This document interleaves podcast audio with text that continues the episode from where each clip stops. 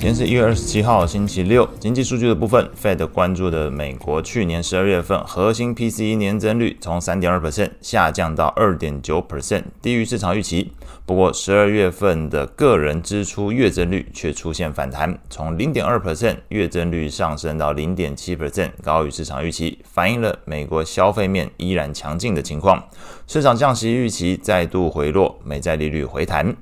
股市的部分，市场焦点仍然放在各家公司的财测指引上。Intel 营收财测指引低于市场预期，股价重挫十一点九一 percent，创近两年来最大跌幅。晶片设备商科磊同样因为营收财测低于市场预期而下跌六点六 percent。费半在此背景下出现显著修正。另一方面，美国运通对于今年的获利财测高于市场预期，股价大涨七点一 percent，创历史新高。相反的，Visa 对于第一季的营收财测，那增速是预计持稳，那股价来说表现相形失色，收黑一点七一 percent。终场来看，美股五大指数按照涨跌幅排序，分别是道琼上涨零点一六 percent，罗素上涨零点一二 percent。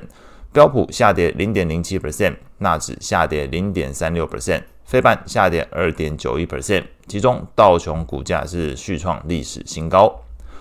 美股七雄部分涨跌互见，唯三下跌的分别是苹果下跌一点零二 percent，NVIDIA 下跌零点九 percent Microsoft 下跌零点二三 percent。那其中是有消息指出，苹果的修改 App Store 的操作方式，如果无法符合这个欧盟的审查要求，那就可能会违反欧盟的数位市场法案。情绪面部分，恐慌指数 VIX 下跌一点四九 percent，收在十三点二五。CNN 的恐贪指标状态维持在极度贪婪的阶段，指标读数从七十七下降到七十六。标普十一大类股里面表现最好的前三名分别是能源上涨零点七六 percent。健康照护上涨零点五九 percent，非必需消费上涨零点五五 percent。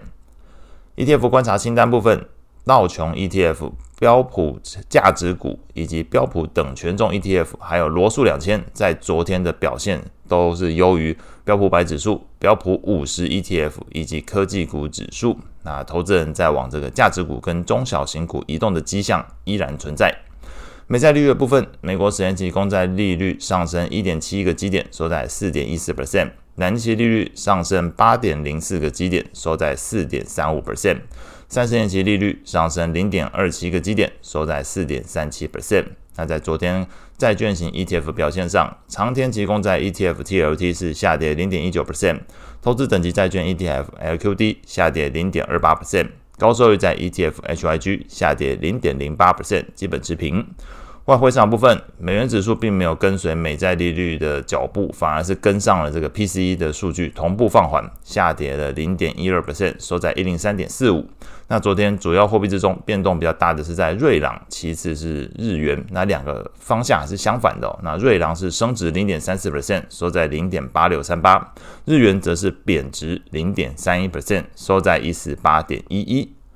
那后续一周值得关注的经济数据，就劳动数据还有这个制造业 PMI 的部分来讲，美国这边会有 JOLTS 职位空缺、ADP 就业人数变动、消费者信心、芝加哥 PMI、ISM 制造业 PMI、非农就业，所以美国这边数据很多。那还有央行利率的部分，Fed 会开会，那这个。开完会之后，隔天这个英国央行也会开会。那中国的部分可能稍微留意的是制造业 PMI，不论是官方的或者是财新制造业 PMI 都会公布。所以这后续一周算是在美国部分来讲，劳动市场跟制造业以及这个利率会议。中国的部分就关注这制造业 PMI。那英国的部分看这个他们英国央行利率会议的一个情况。